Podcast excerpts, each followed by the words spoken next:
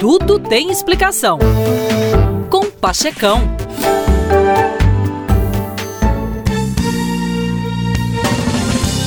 Os professores precisam lembrar que é na emoção que está o sucesso no aprendizado. O professor precisa jogar pó mágico na turma.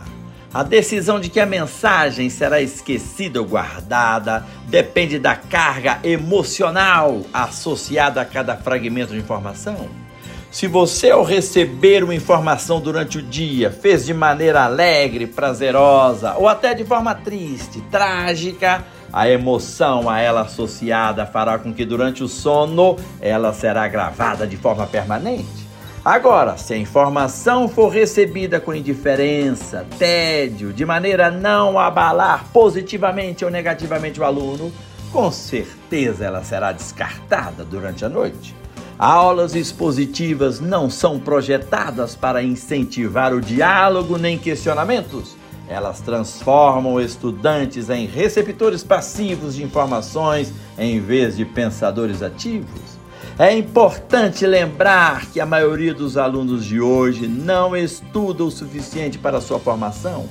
A maioria não lê com fluência, sequer entende o que está escrito.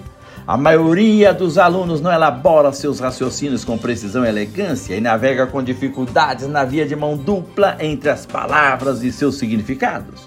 Uma grande parte dos alunos não sabe tabuada, sequer interpretação de textos. Afinal, meus queridos, aprender a pensar é uma das competências mais centrais no desenvolvimento humano, pois a gente pensa utilizando as palavras. O que sei é que a qualidade de um grande número de escolas é uma lástima.